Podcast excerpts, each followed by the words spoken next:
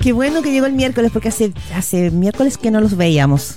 Oye, sí, Paula Hace Walker. miércoles no- que no- Tuvimos no un feriado. Tuvimos un feriado y otro no pudo venir. Paula Walker hace tres semanas ya que no te veíamos. Y otro no pudo venir él. Y otro no no pudo venir. Ah, Ya, sí, pa- estamos neteados. Ya, pero lo importante. Hemos estado en deuda. Ya, lo importante más allá de las culpas es que los echábamos de menos. Así que miércoles 8 de noviembre, bienvenido Paula Walker, bienvenido Max Colodro. Muy- ¿Cómo muchas le va? gracias. Eso es lo importante, que los Muchas extrañábamos gracias. mucho. Oye, Muchas gracias. son Y hartos los temas que. Han pasado muchas cosas. Ya, Muchas ya vamos a tratar del tema constituyente porque hay harto que hablar de eso, pero un par de cositas que, que están en el aire. Eh, tema cubanos, tema crispy al presidente. No sé si alguno le puede, siente usted que le hace, le hace ruido o, o le estamos poniendo mucho. Paula y Max.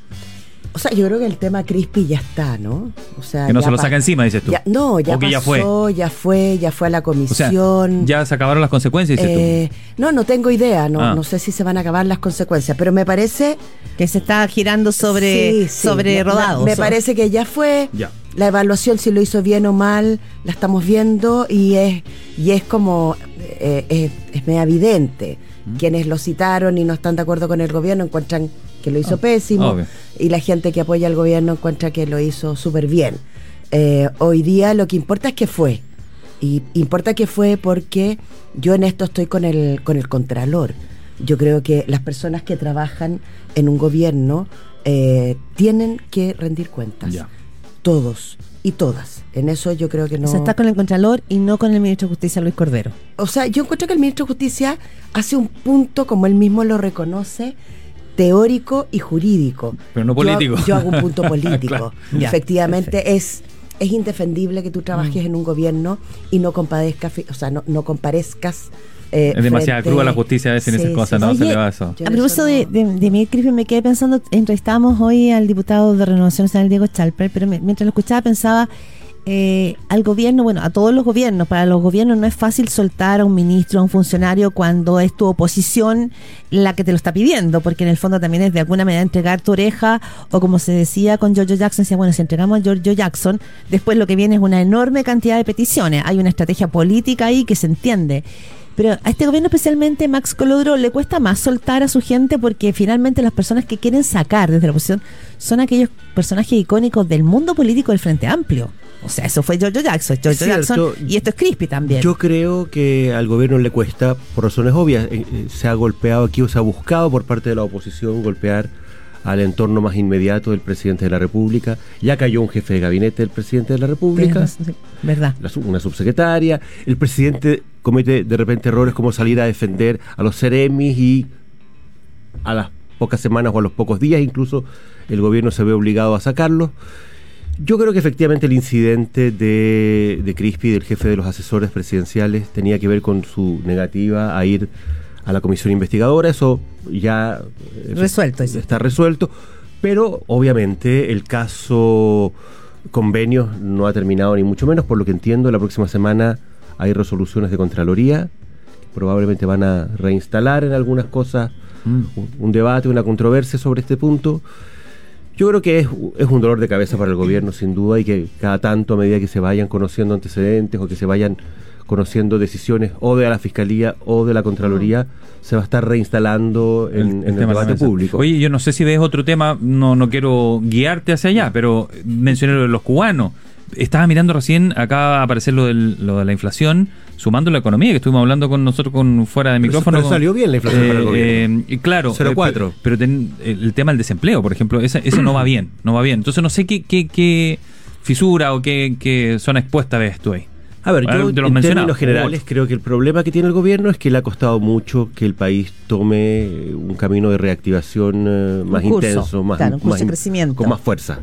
Y eso, por lo que dicen todos los analistas, yo no soy economista, pero lo- la- las proyecciones que hay son que eh, todavía eh, la reactivación va a demorar, que hay un contexto externo más complicado del Mm. que se preveía por razones obvias. Eh, y que por lo tanto el gobierno tiene que eh, a- navegar en aguas complejas en Mm. esa materia. eh, Y 0,4% Sí, fue en un octubre, poco, perdón. un poco en esa 0,4. misma línea, Paula Walker, porque tú, como se diría hoy día, habitaste en la moneda. Eh, yo me he, preguntado, me he preguntado lo siguiente, a ver, el gobierno tiene una cantidad de tempestades encima eh, enorme, o sea, tiene muchos vientos fuertes encima. Eh, bueno, democracia viva, economía, la situación de los cubanos, que pues eh, yo no creo que sea tan caricatura porque pone también al gobierno, ¿no es cierto?, en, una, en un vértice complejo para él. El tema constituyente, según muchos han dicho, me tocaba entrevistar a Floyd Johnson Hall, en cualquier escenario va a ser una derrota. Pero sin embargo, el presidente se mantiene ahí pegado en ese 30% como votación dura. ¿Cómo se lee eso? Subió cuatro puntos en Subió cuatro semana. puntos. Entonces, El efecto de los panamericanos. Efecto panamericano. ya, completamente. Eso es panamericano. Pero aún así, digo, hay un presidente que tiene, que tiene como un terreno firme, pero tiene todas estas tempestades. ¿Cómo, si tú tuvieras que estar en esa manera, cómo, cómo tratarías de hacer conjugar tanta tempestad en una en una balsa que, que, que tiene piso, pareciera ser, ¿no? Sí. Eh, me quiero quedar con, de todo lo que dijiste, Claudia, con, con la historia de amor detrás, con la fuga de las chiquillas cubanas. ¿Ya? porque Hay una son- historia de amor. O sea, todo indica que hay una historia de amor en esta. en Ah, esta porque fuga. antes se fugaron unos joquistas y en mayo ay, se quedaron acá. Tal ellos cual. Joquita era, era la Claro. pareja. Y primero Ah. son seis mujeres. Las que Sí, toman la- la- claro. más un atleta, eh, las que toman la decisión de quedarse. Ah, y se quedan por amor. Y una de ellas, es claro, tiene una relación de amor. ¿Por qué digo esto? Porque dentro de la tormenta que plantea la Claudia, una tormenta más es además en este gobierno que los cu- las cubanas no quieran regresar a la, a la, a la isla y quedarse eh, en, en Chile. Y por lo tanto pone, y buena parte de la oposición va a querer poner al presidente en la decisión más política, ¿no? Pero- Eh, que no es Pero esto no es una historia de amor. Lo que estamos hablando, me refiero. no, No, está claro. lo que yo digo es que detrás de estas cosas Pasan cosas. están las cosas Ya. que Hay muchas cosas juntas. Claro, que le suceden a las personas. Ya. A las personas le pasan Ya, pero estas volvamos, cosas, volvamos ¿no? a lo que le pasa al gobierno. Pero es bonito esto No, bonito, bonito. Yo no, sé- no, y, yo no- y no lo sabía. Eh, bueno, ¿cómo ven la figura del presidente Gabriel Boric? Eh, digo en general, porque yo creo que uno puede hacer un recuento de Boric. Incluso ayer se lo vio. No lo quiero interpretar porque puede ser subjetivo, pero a lo menos un poco incómodo o con una austeridad emocional, eh, de, de cierta distancia con el texto. Tiene una complicación en, en las votaciones en el Congreso. ¿Cómo, cómo lo ven? O sea, eh, está, está muy solo, está la, no sé cómo, cómo era la Yo figura. no lo veo, la verdad, en nada distinto a lo que ha estado A lo que ha sido todo este tiempo y gobierno. las dificultades. Ahora, van apareciendo y surgiendo problemas nuevos. Efectivamente, lo de los cubanos es una complicación, por lo que tengo entendido.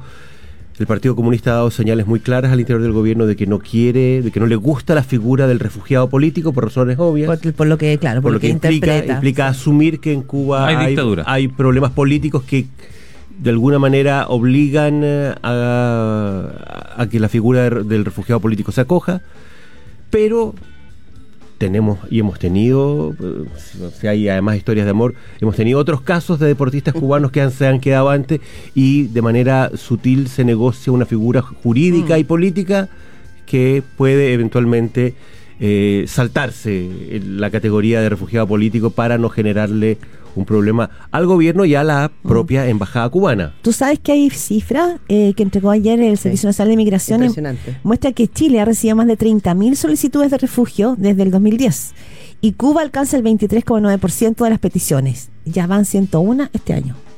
¿Y han sido los aceptadas no no no mucho. Está en tramitación. parece que no mucho. No mucho. Están en tramitación. Oye, vamos a hacer un alto, vamos a seguir hablando de los cubanos, vamos a seguir hablando del proceso constituyente, por supuesto, porque poco hemos hablado de eso. Eh, a la vuelta de, de esta mm, pausa con R.E.M., con Radio Song, nos vamos a la pausa, volvemos de inmediato antes un consejo, ¿no? Sí, aquí. Sí, un en BCI tenemos un lugar diferente para ti, hazte cliente entre el 2 y el 11 de noviembre y participa en el sorteo por un cupo en el charter de La Roja para el partido frente a Ecuador. Además, podrás ganar una de las 25 entradas dobles para el partido local con Paraguay. Bien, estamos ya, ya venimos hace rato juntitos, pero con Paula Walker y Max Colodro, eh, bueno, analizando, el- yo creo que no solo, la, no solo la contingencia, sino que los procesos, yo creo que también hay mucho, están los contingentes, pero hay mucho proceso dando vuelta acá. Y les quería preguntar por, mm, por algo que me tocó entrevistar a Alfredo Yañán y he visto varias voces en esa línea. Dio una entrevista muy potente el fin de semana, en, en la tercera, Alfredo Yo se la hice. Muy Ah, buena. ya. Y además ese, titular golpeó muy fuerte a la gente izquierda. Bueno, eh, y lo que es que ma- no es por un tema de autopublicidad, sino porque me parece que plantea un tema, normalmente no lo hago, no me importa eso, pero es que es lo que plantea, es decir, que finalmente acá hay un mundo de la izquierda que pase lo que pase el próximo 17 de diciembre va a ser derrotada y que será el 18 de diciembre finalmente el día del ajuste de cuenta. ¿Lo ven así? ¿Es tan dramática la posición para el oficialismo o se está exagerando un poco, eh, Paula Walker? Eh, a ver, yo creo que la posición de, los, partidos de centro izquierda eh, en el gobierno es una posición compleja. Y es una posición compleja porque representan o, tienen a su haber dos miradas de las cosas que no logran acordar.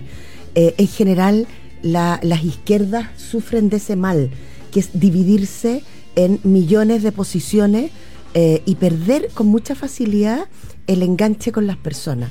Por lo tanto, eh, por ejemplo, el tema seguridad, el tema migrante. Yo ayer veía un consejero, que no lo voy a citar porque es amigo mío y me parece un hombre muy respetable, pero estaba muy enojado y defendía en un medio de comunicación de que el consejo o la nueva, la nueva institucionalidad contra la corrupción había quedado mal. Y trataba de explicar por qué había quedado mal. Yo pensaba, ¿en qué cabeza cabe, en el momento en el que se encuentra el gobierno, que un consejero que es partidario del gobierno discuta eh, la creación de un consejo contra la corrupción?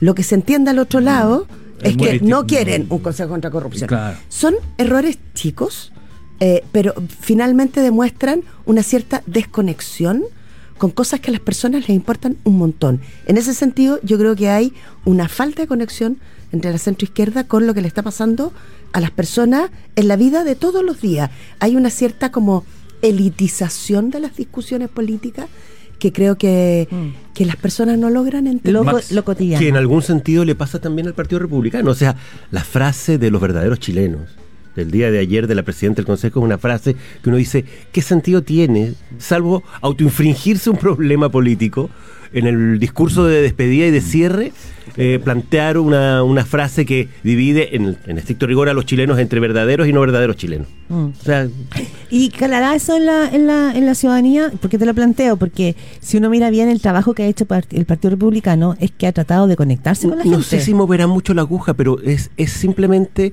lo que... Pero a lo mejor hay gente que dice, sí, yo soy el verdadero chileno, te ¿no? confirma Sí, pues. que hay un, un muy mal manejo comunicacional, eh, falta de experiencia, yo creo. O sea, la, la- yo, yo pensaba, ayer la, la, la presidenta del Consejo en, en el momento del cierre pudo haber dicho que este era un, un proyecto que se eh, ajustó a los 12 bordes, a las 12 eh, bases ejemplo, que, que era algo que se definieron, que la Comisión de Venecia le dio su aprobación en general. Entonces, y, y haber hecho un discurso en otra lógica y en otro tono, no. Prefiere instalar la lógica de la división. Ahora, yo sinceramente creo que el Partido Republicano está empezando a mostrar eh, una grieta y un problema bien serio. Ya Con son cuatro de- parlamentarios. de la, Rojo la diputada Edwards. Navellán, ahora el diputado Kaiser, el senador Walker, perdón, el senador eh, Edwards. Rojo- Rojo Edwards. Entonces ya, ya empieza, y la frase ayer del doctor Silva, del profesor Silva, no fue muy feliz cuando dice, bueno, en el fondo no es tan importante, o no Que- es tan grave algunos, claro. si se gana o se pierde. O sea, te está empezando a mostrar que dentro del Partido Republicano hay una cierta corriente de distancia, Mm. de desafección, de falta de empatía, de compromiso con lo que fue el, el Pero sido proyecto elaborado. eso, porque Yo al creo final que es algo que está pasando. Tú, sabes que para republicano al final, a lo mejor digo, eh, si saben que ganan, ganan ganando y ganan perdiendo, ganan en las dos. ¿o no? Yo, yo, puede ser, pero yo no creo que haya un cálculo electoral. Yo creo que aquí hay una cosa más profunda. El Partido Republicano es el único partido que votó en contra en el plebiscito de entrada. ¿Pero en serio crees que no hay un cálculo electoral? ¿De verdad? De estar poniéndose. Puede que lo haya, pero yo creo que el te- la desafección del, del mundo republicano, en el- de, de la base militante más profunda, con todo lo que ha sido el proceso, no solo este, sino que todo el proceso, es una cosa que yo creo que existe y que es una cosa bien, eh, bien real eh, y, y que yo creo que eh, esto, esto ha sido más bien un pie forzado, tener que salir a defender una apuesta y un proceso constitucional en el que nunca creyeron y en el que nunca se sintieron cómodos Sí, finalmente. pero a propósito de lo que dice Max, como nunca creyeron, como nunca lo quisieron, como nunca se sintieron cómodos y como fueron la mayoría con todas las llaves para hacer todos los, los- los acuerdos Como que no se hicieron siendo el socio controlador del proceso. completamente, ¿qué hicieron? Hicieron algo súper ele- electoral. Transformaron la discusión constitucional en una discusión programática.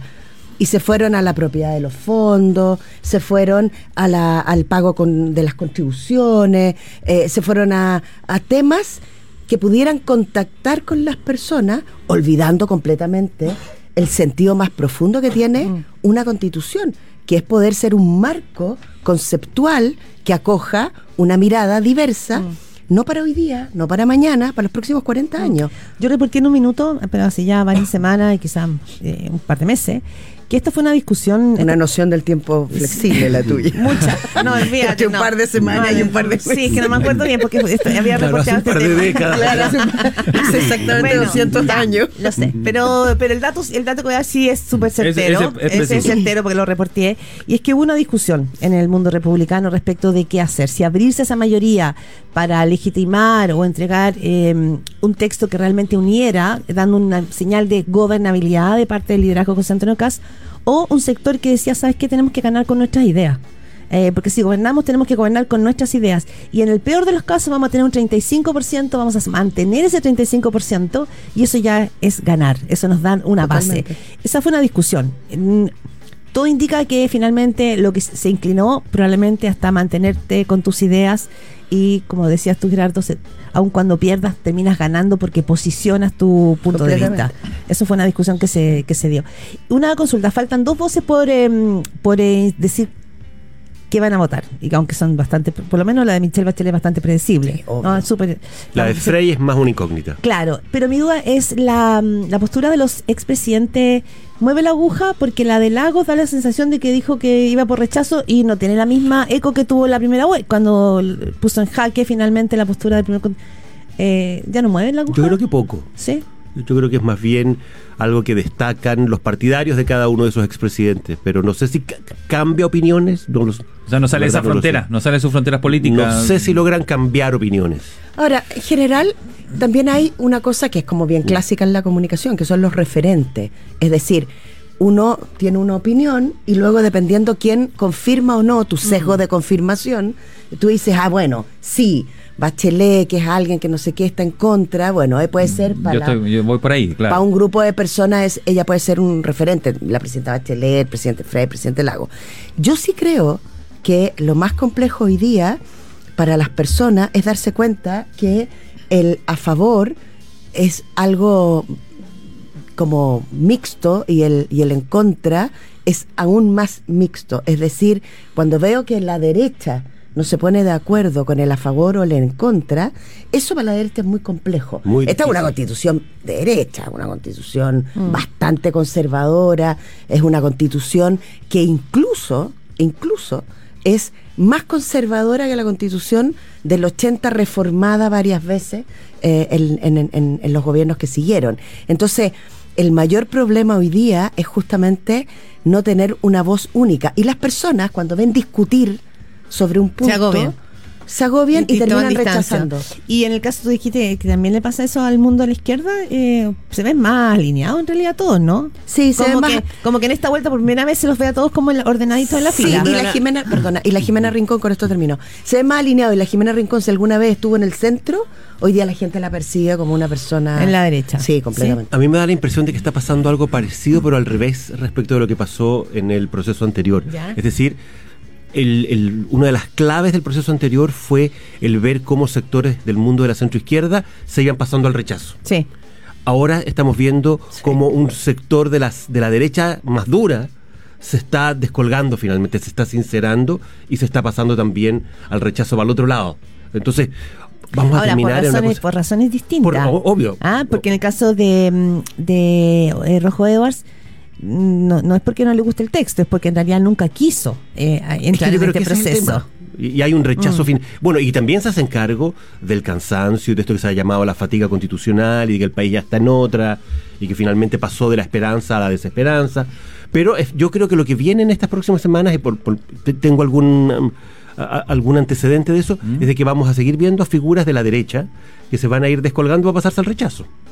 Usted escucha a Paula Walker, periodista, directora de comunicación en el gobierno de Michelle Bachelet, consultora de comunicaciones estratégicas, y Max Colodro, analista político, sociólogo, doctor en filosofía y académico de la Universidad Adolfo Ibáñez. Eh, vale. Sí, dilo Sí, es que en ese en ese contexto en e- es que en ese contexto que están hablando de la derecha y lo que tú dices que se puede se puede abrir digamos ese éxodo ¿Qué pasa con Evelyn Matei? Porque mm, ha dicho la UDI esta semana que ella va, a- va a asumir un rol.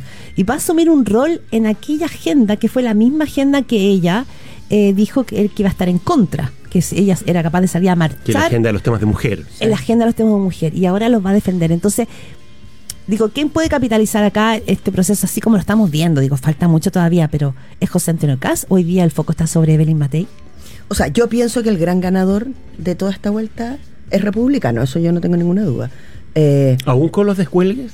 fíjate que sí, porque al Aún, final... o sea, porque el desorden es algo que en general castiga mucho. La Claro. gente castiga Sí. mucho. Se ve bien. Pero piensa en republicanos hace cinco años atrás.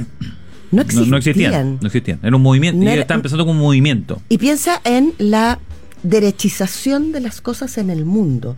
Y finalmente eso lo va a, cap- a capitalizar hoy día republicano y no una derecha, que a esta altura uno termina queriendo versus republicano, que es la derecha de Renovación Nacional de la UDI de Bópoli, que más bien representa la figura de Evelyn Matei. Esa derecha no ha logrado capitalizar este movimiento conservador que el mundo está llevando a estos liderazgos que ya conocemos. Que luego los países se deshacen de esos liderazgos, porque los países no son extremadamente conservadores, son ba- bastante variopintos. Y en eso, yo creo que en esta pasada gana José Antonio Caz. Aún con la derrota del, Sí, porque si tú, proceso constituyente. ¿Tú tienes dudas de eso, Max? si tú terminas O sea, teniendo igual- 35, 40, eso lo va a capitalizar republicano. Sí, pero como señal de gobernabilidad, el no haber sido capaz de conducir un proceso y que Es ese otra proceso cosa. terminara eh, Oye. con un buen resultado finalmente y tener que hacerse cargo de no haber podido sacar adelante y no haber podido convencer, perdón, a la ciudadanía de las bondades del proyecto. Oye, yo quiero preguntarle por la...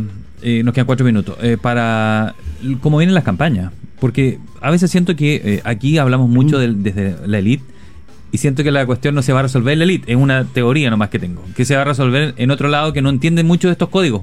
Que capaz que no nos escucha. Que no escucha ni este ni ningún otro panel, ni escucha a esos líderes políticos. Eh, quiero saber si creen que podría allí resolverse, por lo mismo en otro idioma comunicacional, con la idea fuerza, eh, y, y no lo estamos captando o se nos está pasando. Paula y, y Max. Sí. Eh, bueno, yo creo que si hay algo que ha cambiado mucho son las campañas, son las campañas políticas, eh, dada la irrupción de eh, redes sociales. Eso cambió completamente el mapa. Por lo tanto, yo pienso que la vez pasada eh, le achuntó mucho más la campaña de los que entonces votaban rechazo y que hoy día quieren votar a favor. Y el desafío para la gente que está haciendo la campaña del en contra hoy día es hacer una campaña Allá otra vez. Allá también. súper distinta Ya. a lo que buena parte de la gente que está en esa en ese equipo de trabajo ha hecho en los Ya, últimos a pelear 30 en las años. redes, entonces. O sea, completamente. Esta es una pelea que se gana en las redes sociales, 100%. Max. Yo estoy de acuerdo con eso, pero creo que hoy día tiendo a pensar que el, el estado de ánimo tiende a favorecer mucho más al rechazo. O sea, esto que comentábamos, la desesperanza, la fatiga, el escepticismo. El Hoy- enojo hoy, día el estado de ánimo. ahora, en lo único en lo que eventualmente la campaña del apruebo podría conectar con eso es en la idea de pongámosle de una vez punto final a esto. Cerremos el proceso. Pero en todo lo demás. eh, hace mucho más sentido y yo creo que eso es lo que expresan Ya en buena hay- medida ya hay las una encuestas. por ahí en redes así como haz la corta, una cosa así Claro, como ya. o, o terminemos, pongámosle fin. Yo creo que por ese lado, eh, pero yo no veo que el apruebo pueda ganar esto por el lado de explicitar contenidos del, del No, texto. no. Eso lo veo O muy sea, el, el ir punto a punto no, no va a funcionar. Yo creo que aquí básicamente esto se está jugando como se juega en buena medida casi siempre, en función de estados de ánimo. Ahora, lo que dice, Mm. lo que dice el Max, es súper, es, es muy cierto, es muy delicado y es muy peligroso, no lo que él dice, Mm. sino que conectar con el estado de ánimo. La vez pasada fue, eh, está mal hecho, hagámoslos con amor, que es de, un- de una, de una Sí. agencia de publicidad que trata el proceso como lo trata la publicidad, como un objeto. Hoy día decir, ¿sabes que terminemos? Ya, terminemos chao. con esta cuestión Claro. basta. Pero ese basta está lleno de segundas lecturas. Entonces, yo conecto con el estado de ánimo y la gente te dice, no, oye, sabes que yo voy a votar a favor para que esta cuestión se acabe. Pero tú sabes lo que estás votando y sabes la implicancia que tiene eso. Esa segunda categoría, que es la más profunda, más allá del estado de ánimo, eh, es la tarea más compleja. Entonces el otro grupo va a tener que encontrar un estado de ánimo Mm. que sea tan potente como, ya, votemos y terminemos con esta cosa. Ahora, eh, es complejo, súper súper, complejo. sí, Además hay complejo. poco tiempo. Sí. Además, poco la variable tiempo. tiempo, también es un 40 tema importante. Sí. Y el en contra, entiendo que todavía está, o sea, recién ayer entregaron vocerías, ha ido atrasado. Sé que tenemos que volar, pero lo dejo solo un punto. La campaña del no tuvo emoción. Lo que trajo Hablando de décadas atrás, dices de muchas décadas atrás, lo que pasa es que Ahora sí década, Claudia. en- es que en- no, porque lo que tuvo probablemente esa campaña fue especialmente la conexión emocional con una ciudadanía. Y, y en ese sentido, claro, es peligroso hoy día por las redes sociales, pero es cierto que las campañas tienen que apelar a esa emoción. Completamente. Mm. completamente. Bueno, eh, Indiscutible es eso. Se nos acabó el tiempo y despedimos a Paula Walker y Max Colodoro que nos acompañan cada miércoles. Eh, muchas gracias a ambos. ¿ah? Buenos Qué días. bueno que fue miércoles, lo Sí. echábamos de menos. Muchas de verdad. gracias. Que esté Gusto muy bien.